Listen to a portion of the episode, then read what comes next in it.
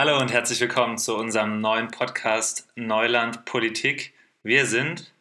Ja, wir sind Robert, das bin ich. Ich bin Student der Politikwissenschaft in Würzburg und interessiere mich vor allem für Themen in Nahost, aber auch in Deutschland, Themen wie Diversität und Teilhabe von nationalen Minderheiten. Und ich bin Simon, auch Student der Politikwissenschaften in Würzburg. Äh, ich interessiere mich vor allem für den Brexit, für die EU bzw. die europäischen Beziehungen ähm, und auch für die transatlantischen Beziehungen und äh, schließlich auch für Afghanistan.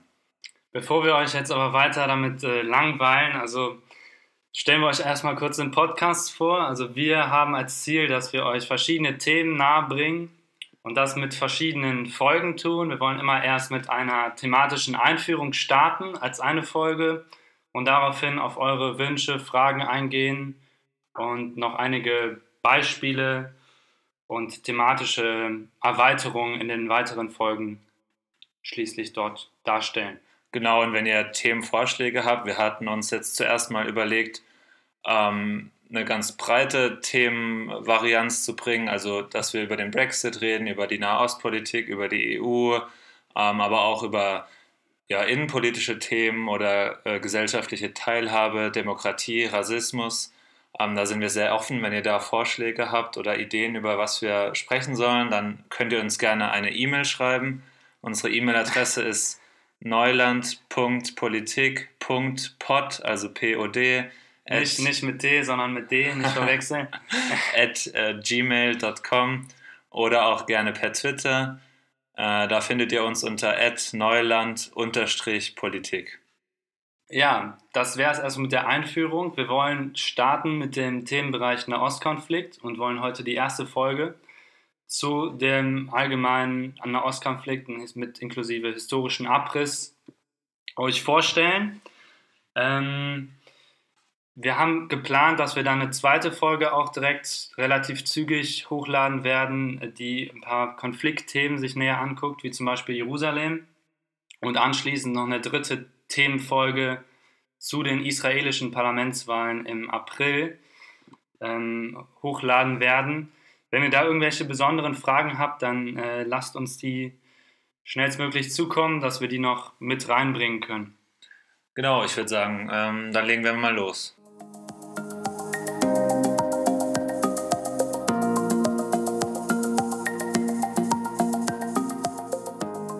Wie gesagt, soll unser erster Themenblock sich um den Nahostkonflikt drehen. Und in dieser ersten Folge dieses Themenblocks wollen wir über die wichtigsten Ereignisse in diesem Konflikt sprechen bis heute. Ähm, und da fangen wir doch direkt mal bei der Gründung des Staates Israels an. Was ähm, waren denn die wichtigsten Ereignisse, Robert, die zu dieser Staatsgründung geführt haben? Ja, ich will jetzt nicht ganz weit ausholen, sondern ich möchte mit der jüdischen Einwanderung nach Palästina starten. Palästina war ein Land, was bis zum Zusammenbruch des Osmanischen Reiches ein Teil eben jenes war und dann ab 1920 durch das Mandat Großbritanniens beherrscht wurde. Und die jüdische Einwanderung nach Palästina, die begann bereits im späten 19. Jahrhundert. Die wird geebnet einmal durch Herzls, Theodor Herzls Idee vom eigenen jüdischen Zionistenstaat in Palästina. Habt ihr vielleicht schon mal gehört? Und dazu äh, wurde sie auch äh, begründet und unterstützt durch den wachsenden Antisemitismus in Europa. Förderlich war auf dem Weg zur Realisierung von Herzls Zionistenstaat das britische Mandat ab 1920, was den Juden nochmal verstärkte Einwanderung nach britisch-Palästina gestattete, erlaubte. In diesem Zusammenhang ist das wahrscheinlich wichtigste Dokument welches eben diese jüdische Immigration nach Britisch-Palästina erlaubte oder unterstützte, eher gesagt, die Balfour-Deklaration. Das war ein Brief aus 1917 an Lord Rothschild, das war ein berühmter britischer Zionist. Und diese Deklaration, die hat es den Juden genehmigt, eine jüdische Heimatstätte in Palästina zu errichten. Dort nicht weiter konkret auf die Berücksichtigung der einheimischen arabisch-palästinensischen Bevölkerung eingegangen, sondern es wurde lediglich davon gesprochen, dass die bürgerlichen und die religiösen Rechte von Nichtjuden nicht eingeschränkt werden sollen. Dieses Dokument wird gerne mal herangezogen. Ähm, völkerrechtlich besitzt es aber eher einen sehr schwachen Charakter. Ja, die Belfort-Deklaration hat man vielleicht auch schon mal im Geschichtsunterricht gehört, wenn ihr euch da noch dran erinnert. Ähm, wie entwickelte sich denn die Einwanderung im Anschluss an diese Deklaration weiter nach Palästina oder britisch-Palästina, wie man es damals ja noch genannt hat? Ja, genau. Also es gab wesentlich, wie ich eben schon gesagt habe, ähm, zwei Punkte. Der erste, das ist die steigende Einwanderung von Juden nach Palästina und gleichzeitig äh, im Gleichschritt aufkommende erste entstehende Konflikte zwischen der einheimischen Bevölkerung und, der, und den Einwanderern. Es gab insgesamt zum ersten Punkt zu der Einwanderung, es gab vier folgende Einwanderungswellen nach der Belfort-Deklaration. Und diese Einwanderungswellen, die werden äh, Aliyah genannt. Die erfolgten von 1919 bis 1938 und in dieser Zeit kamen 315.000 Juden nach Palästina. Darauf folgend kam nochmal äh, eine höhere Zahl an Juden, äh, die natürlich im Zusammenhang zu dem Holocaust, zu der Shoah steht. Zeitgleich kam es eben mit der Einwanderung zu ersten Konflikten zwischen Arabern und den Eingewanderten. Und hier würde ich gerne mal die, als Beispiel die arabische Revolte zum Beispiel hervorheben, die zwischen 1936 und 1939 stattfand. Und die Juden wurden damals von den britischen ja, Besatzungsmächten, muss man fast sagen, ähm, unterstützt. Und die haben diese Aufstände der Araber blutig niedergeschlagen. Dem Peel-Bericht von 1937, das war ein Bericht, der erstmals von einer Teilung Palästinas in einen jüdischen und einen arabischen Staat sprach und diesen empfahl, diesen Schritt, der, ähm, dem folgte ein krasser Politikwechsel der Briten. Und zwar eine Politik, die jetzt nun versuchte, die Einwanderung von Juden fortan nicht mehr zu fördern, sondern eher ähm, stark einzugrenzen. Das blieb allerdings, äh, muss man auf, auf langfristige Sicht sagen, erfolglos. Und es gab äh, viele bewaffnete Angriffe von jüdischen Untergrundorganisationen fortan gegen die Briten und gegen die Araber was dann letztendlich auch mit zu der Abgabe von Palästina 1947 an die UN führte.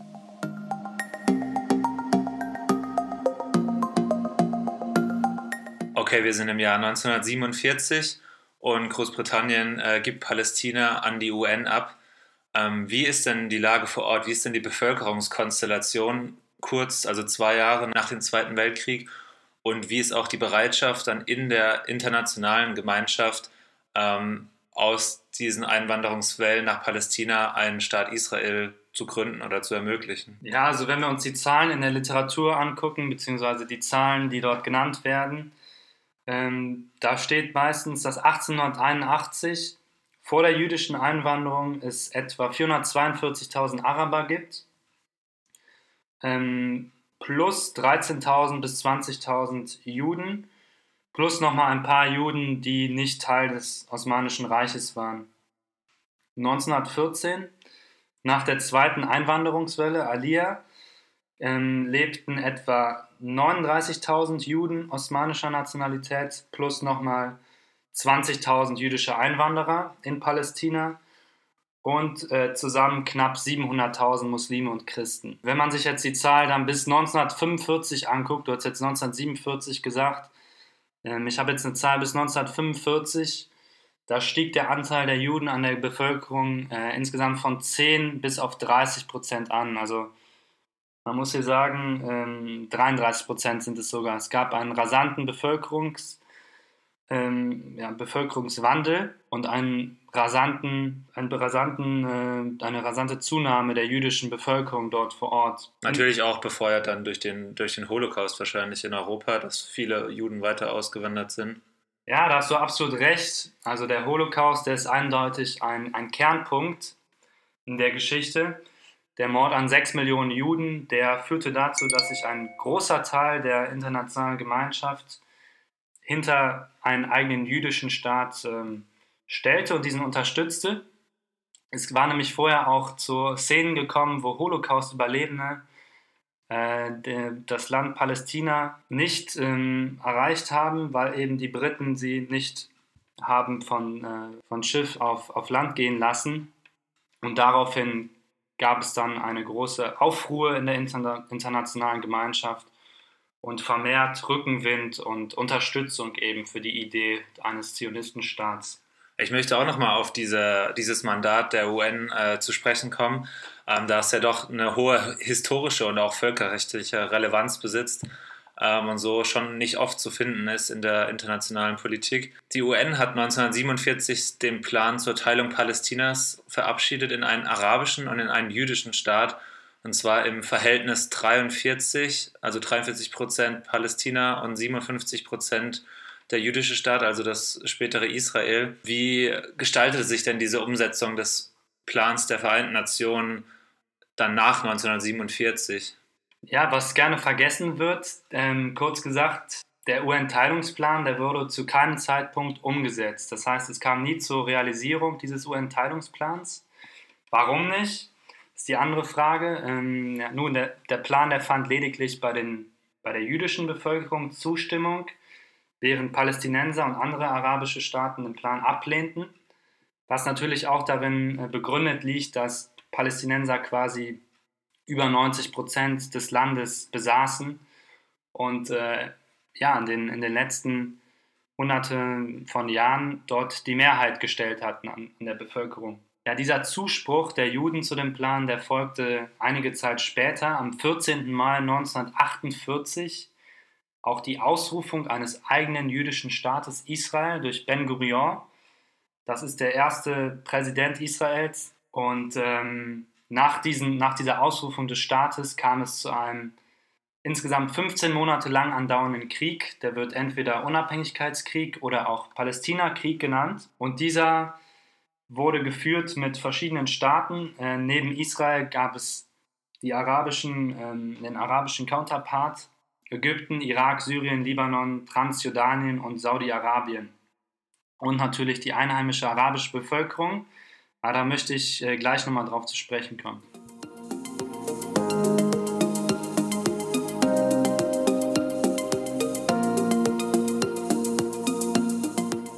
okay, wir haben diesen äh, 15 Monate andauernden ja, Unabhängigkeitskrieg bzw. Palästinakrieg, je nachdem von welcher Seite man das betrachtet.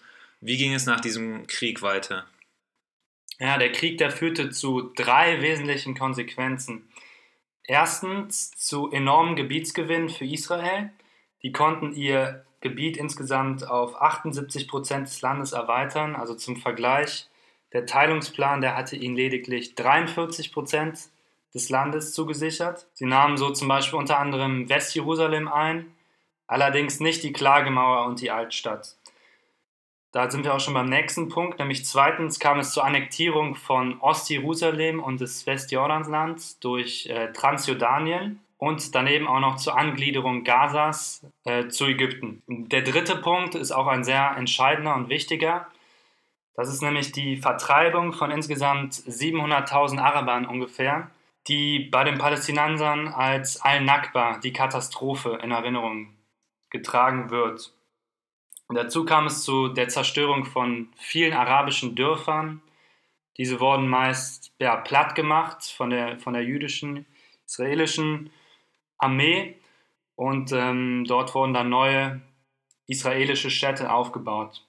Ja, der Konflikt im Nahen Osten ist facettenreich und auch wird auch unterschiedlich gedeutet von verschiedenen Seiten, was man zum einen daran sieht, dass äh, ja, die Israelis diesen Tag der Unabhängigkeit feiern und äh, daraus ein Fest machen und gleichzeitig die Palästinenser diesen Tag als einen Tag der Trauer sehen. Ähm, also ein krasses Gegenteil zu dem, wie, wie die Israelis diesen Tag feiern. Und wir kennen das auch aus dem Nahen Osten. Ein Konflikt folgt auf den anderen. Ähm, es ist nie lange Ruhe und ich leite damit jetzt direkt schon über in den Sechstagekrieg von 1967, den viele vielleicht auch kennen oder den man schon mal gehört hat. Ja, Robert, was war denn der Anlass dazu, zu diesem Sechstagekrieg? Wie kam es dazu und was waren die Folgen daraus für den Nahen Osten und für die Situation vor Ort? Ja, der Sechstagekrieg, der ist enorm wichtig. Der hat bis noch in die heutige Zeit ähm, ja, Einfluss. Ich spreche zum Beispiel von der, von der Green Line, man redet gerne von den 67er Grenzen. Das sind die, die Grenzen, die quasi vor diesem Krieg galten. Aber der Reihe nach. Während Israel nach eigener Sicht präventiv handelte in diesem Krieg, ist das bei vielen Historikern mehr umstritten. Die argumentieren, dass die Militärmacht Israel, dass der nie eine reelle Gefahr durch einen Angriff Ägyptens bevorstand oder auch sogar eine Auslöschung des Staates, wie das in dieser Zeit dort kundgetan wurde. Zwar wusste der ägyptische Präsident Nasser durchaus kriegsrhetorisch Israel zu bedrohen, doch ein unmittelbarer Angriff stand wohl, wie wir heute wissen, nie wirklich bevor. Nun, es kam aber zu diesem Krieg und Israel griff präventiv Ägypten an, wie sie selber sagen. Äh, Jordanien, Syrien und auch weitere arabische Staaten folgten und nahmen in diesem Krieg teil. Und wir haben ein Resultat nach sechs Tagen, was wirklich Bände spricht. Israel kann weitere riesige Gebietsgewinne verkünden. Das ist auf der einen Seite Gaza und das Westjordanland. Dazu kommt Ostjerusalem und ganz wichtig die Klagemauer. Darauf aufbauend aber auch noch die Sinai-Halbinsel von Ägypten und die Golanhöhen von Syrien. Gut, eine Folge des Sechstagekrieges war sicherlich, dass sich jetzt nun die Israelis unbesiegbar fühlten, ein Stück weit. Aber noch viel wichtiger, sie konnten sich durch Landabgabe Frieden sichern mit ihren Nachbarn, möglicherweise auch mit den Palästinensern. Das fand lediglich nur einmal statt, und zwar mit Ägypten. Dort gab es eine Landabgabe von Sinai, eine ja, ein Tauschvertrag äh, gegen Frieden. Ja, Frieden, äh, ein gutes Stichwort bei dem ganzen Konflikt und Krieg, den wir bis jetzt schon, von dem wir bis jetzt schon gehört haben. Wir wollen mal einen Blick auf diesen Friedensprozess werfen zwischen den Israelis und den Palästinensern.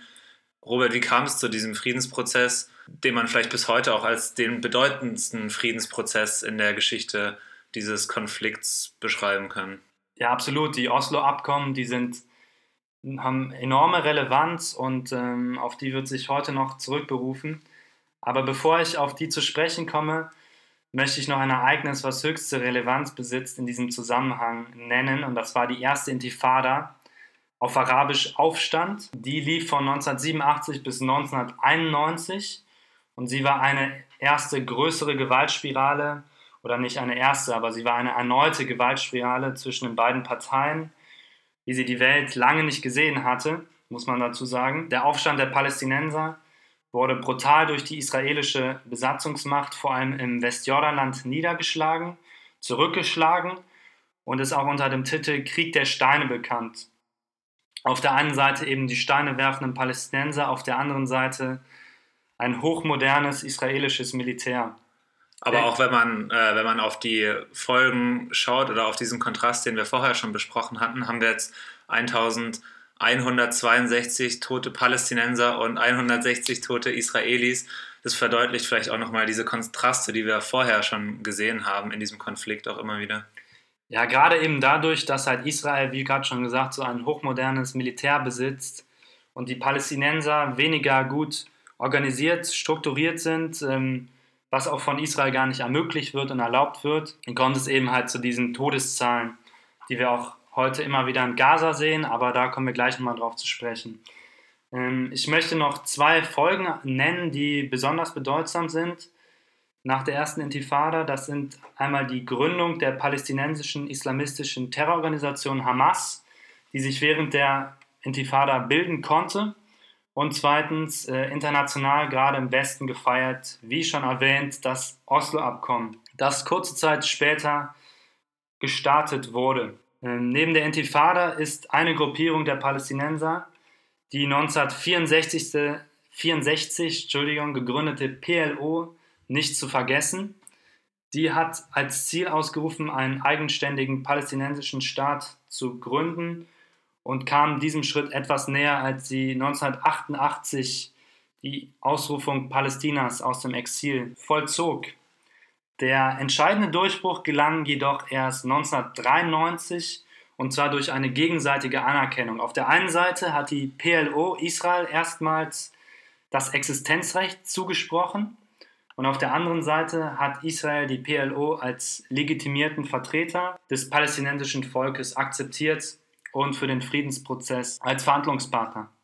Ich muss doch nochmal auf Oslo zu sprechen kommen. Da haben wir jetzt schon, das haben wir jetzt schon öfters gehört, dieses Stichwort, und es geht nicht in erster Linie um die norwegische Hauptstadt, sondern vor allem äh, um die Friedensabkommen oder die Friedensprozesse, die verhandelt wurden in der norwegischen Hauptstadt. Was ging denn ess essentiell aus diesen Verhandlungen hervor? Und ja, warum stagnierte der Friedensprozess? Also wir haben ja heute immer noch keinen Frieden. Was ist dann passiert im Anschluss daran? Die Vorgeschichte habe ich ja gerade schon erklärt. Ähm, der eigentliche Prozess, der Friedensprozess, der startete nun 1993 und zwar zwischen drei wichtigen Männern. Das war auf der einen Seite Arafat, PLO und Fatah-Führer der Palästinenser, dann ähm, Rabin, der israelische Premier, und Bill Clinton, US-amerikanischer Präsident. Diese drei Männer haben einen Fahrplan vereinbart, der den Palästinensern Souveränität über Gebiete im Westjordanland und Gaza zusichern sollte und im Gegenzug eben terroristische Aktivitäten durch die PLO beenden sollte. Das wurde vereinbart und ähm, 1994 kam es dann ja, zu einer sehr wichtigen Gründung, nämlich der Gründung der Palästinensischen Autonomiebehörde, der PA kurz gesagt. Äh, ermöglicht haben diese Gründung zwei Abkommen, einmal Oslo II und das Gaza-Jericho-Abkommen. Die beschlossen nämlich eine Teilung des Westjordanlands in drei Zonen. Zone A, Zone B und Zone C. Mit der Zone A erhielten die Palästinenser ein Gebiet, was administrativ und zivil von ihnen verwaltet wurde. Jedoch betrifft das nur die größeren Städte des Westjordanlands, also sprich beispielsweise Ramallah oder Jenin, Nablus. Viel mehr Städte sind es auch nicht. Also es sind etwa ähm, knapp 20 Prozent des Westjordanlands heutzutage. Zone B wurde lediglich von der PA zivil verwaltet und von Israel sicherheitsverwaltet. Und das Gebiet C, was das größte ist, nämlich etwa zwei Drittel des gesamten Westjordanlands, das wird und wird von Israel komplett verwaltet. Zudem wurden 65 Prozent, muss man noch dazu sagen, auch der PA unter Verwaltung gestellt. Äh, heutzutage sind es 100 Prozent, aber dazu gleich auch nochmal mehr.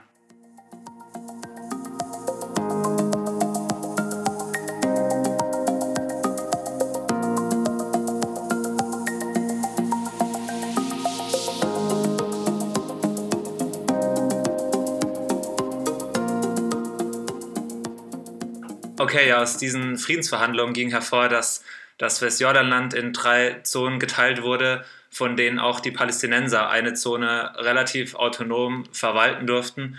Ähm, aber bis heute haben wir keinen palästinensischen Staat, der souverän ist und auch nicht anhand der Grenzen der Green Line. Warum nicht, Robert? Ja, das ist richtig und äh, man muss einfach sagen, dass der anfängliche Elan, der durch Oslo zum Tragen kam, sehr schnell verpufft ist. Das hatte verschiedene Gründe. Einmal hatten die Palästinenser gehofft, dass der Siedlungsbau im Westjordanland, der 1967 begonnen hatte, nun endlich gestoppt wird und sich Israel komplett aus dem Westjordanland und aus Gaza und im Optimalfall auch aus Ostjerusalem zurückzieht.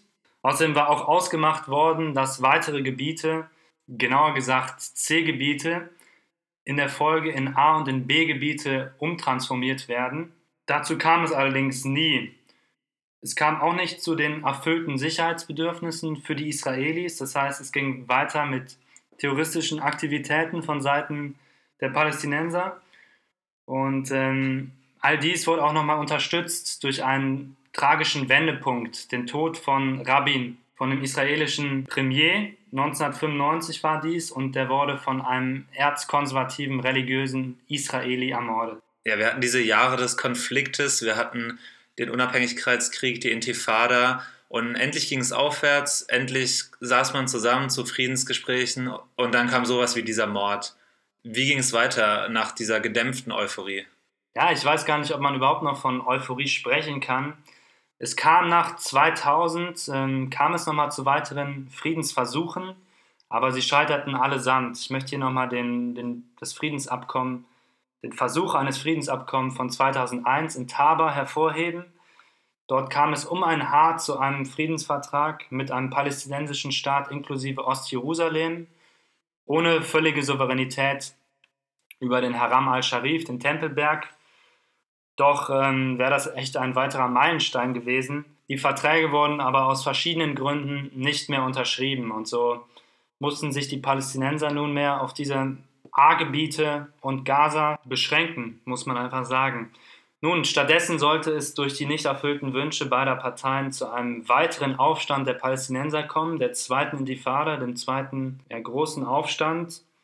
Als Auslöser dieses Aufstandes gilt Sharons, damaliger Oppositionsführer, Besuch auf dem Haram al-Sharif, bei den Juden als Tempelberg bekannt.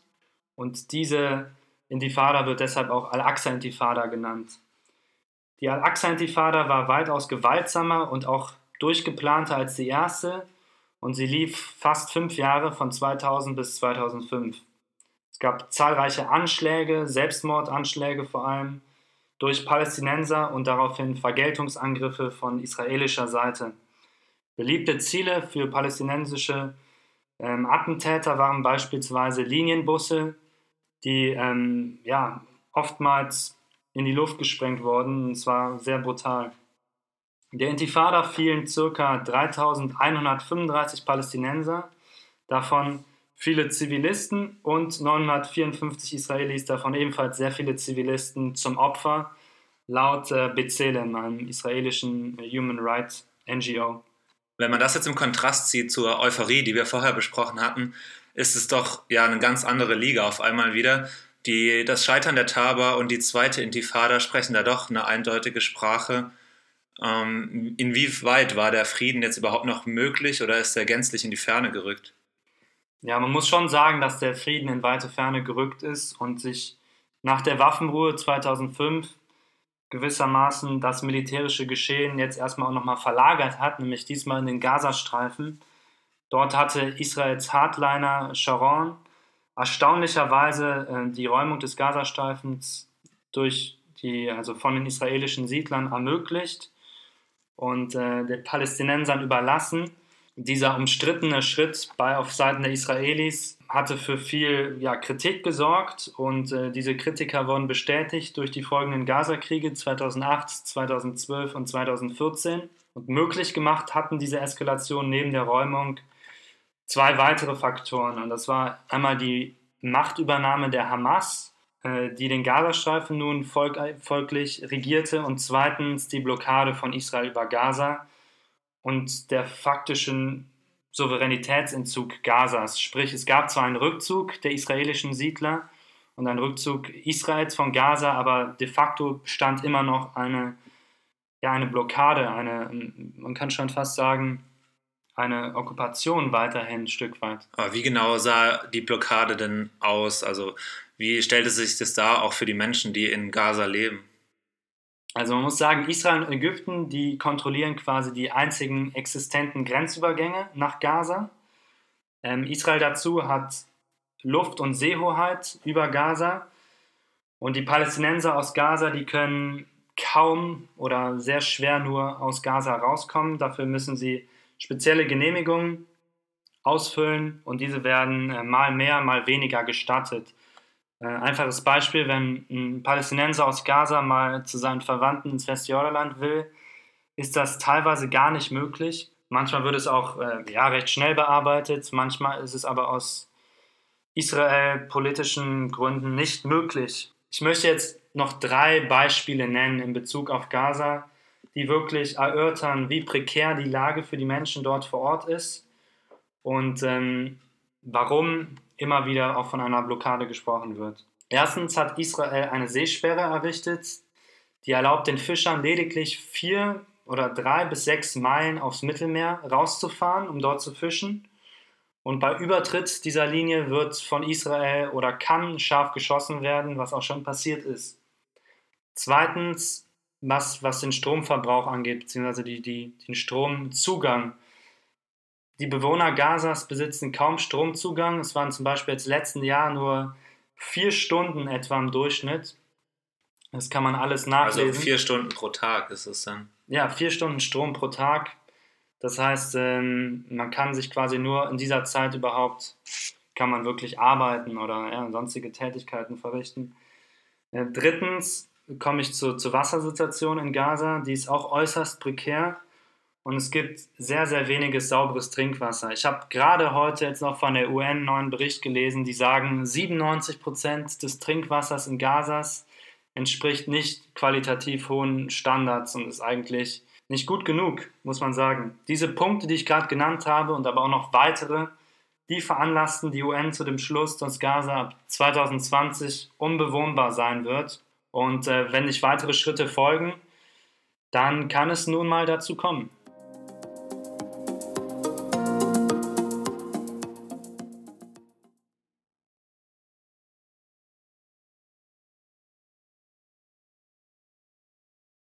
Ja, trauriger Tiefpunkt, auf dem wir das jetzt erstmal belassen wollen für diese erste Folge.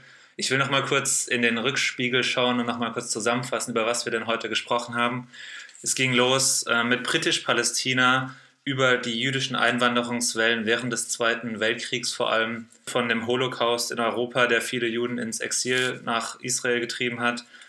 Dann ging es weiter mit dem UN-Mandat, das zur Teilung Palästinas geführt hat und schließlich zur Ausrufung des jüdischen Staats durch Ben Gurion im Jahr 1948. Weiter folgten diverse kriegerische Auseinandersetzungen vom Unabhängigkeitskrieg über den Sechstagekrieg zur ersten Intifada. Dann hatten wir zwischendurch diesen Lichtblick, sage ich, der Friedensverhandlungen in Oslo, aus denen die Einteilung in die drei Zonen hervorging, also in Zone A, B und C. Dennoch kann man sagen, ja, bis heute gibt es keinen palästinensischen Staat nach den 67er Grenzen und die folgenden Entwicklungen mit der zweiten Intifada und mit der Situation in Gaza, wie sie jetzt heute beschrieben wird und wie Robert sie gerade angesprochen hat, machen uns jetzt nicht auch ja nicht unbedingt optimistisch, was die Zukunft angeht und wir sind da sehr ja, skeptisch, wie es weitergeht. Ja, danke für die Zusammenfassung. Wie gesagt, das soll es erstmal gewesen sein. Ich möchte auch nochmal hier kurz erwähnen, dass ich natürlich oder dass wir nicht alle Themen, die man behandeln kann, hier ähm, jetzt in diesen komprimierten gut 30 Minuten leider beschreiben konnten, auch wenn wir es gerne gemacht hätten. Wenn es noch irgendwie Unklarheiten gibt oder Fragen, schickt sie einfach an unsere Mail sehr gerne oder auch an Twitter. Ähm, wir sollen dann nächste Woche, wie gesagt, mal so ein paar Praxisbeispiele mit Jerusalem, aber auch mit dem Siedlungsbau und den Golanhöhen in den Podcast mit reinnehmen und dann schließlich kurz vor der israelischen Parlamentswahl euch ein bisschen darüber berichten und zusammenfassen. Falls ihr da Fragen habt, wie gesagt, auch gerne an unsere Mail. Äh, es können alle Art von Fragen sein. Gut. So viel eigentlich dazu. Das, das war es, glaube ich, für die erste Folge. Ja, seht uns ein bisschen nach, wenn noch nicht alles perfekt lief. Wir arbeiten noch dran und ich denke, wir verbessern uns auch in der Zukunft. Ähm, aber ich hoffe, euch hat es trotzdem gefallen und wir hören uns dann ja in einer Woche wieder. Ja, der Feinschliff, der wird noch, äh, der wird noch kommen. Macht's gut, bis dann. Ciao, ciao.